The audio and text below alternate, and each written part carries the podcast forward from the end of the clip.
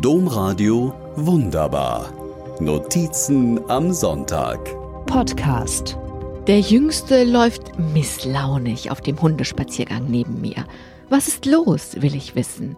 Corona nimmt mir mein Leben. Ich habe nicht mal Geburtstag.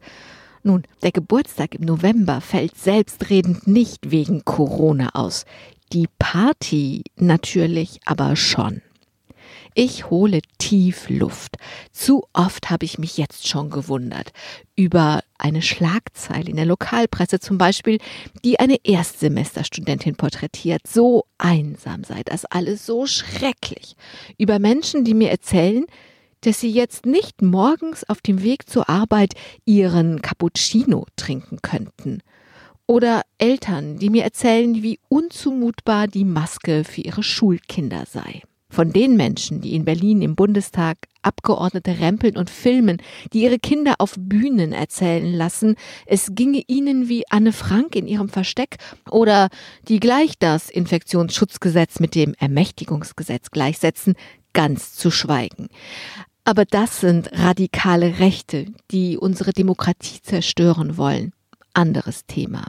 Ich hole nochmal tief Luft und denke an meine Freundin in Burundi. Ihre Kinder haben Hunger. Covid treibt die Preise dort unerschwinglich hoch. Ich denke an die Sendungen, die ich zu Moria gemacht habe. Tja, auch unter Corona gilt, wir hier sind die Privilegierten. Oder möchten Sie gerade lieber in Burundi oder den USA, in Spanien oder Indien sein? Oder vielleicht in China und ihrem Umgang mit Menschen und Bürgerrechten?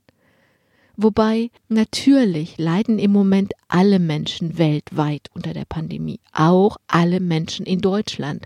Und auch in Deutschland leiden die Ärmeren mehr, geht die Schere gerade auseinander, leiden Künstlerinnen, Selbstständige, Eltern, Kinder, alte Menschen mehr als Menschen, die im Homeoffice von Videokonferenzen genervt sind.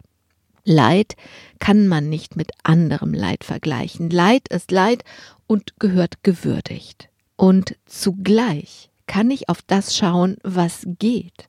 Die oben genannte Studentin kann trotz Corona ihr Studium aufnehmen. Der Bekannte, der auf seinen Cappuccino verzichten muss, kann zur Arbeit gehen. Kinder, die einen Mundschutz in der Schule tragen müssen, können in die Schule gehen.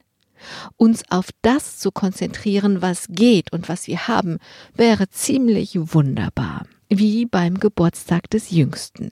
Der war mit Lieblingsessen, erfüllten Herzenswünschen und Besuch von einer Freundin doch noch ein Erfolg. Domradio wunderbar. Mehr unter domradio.de slash podcast.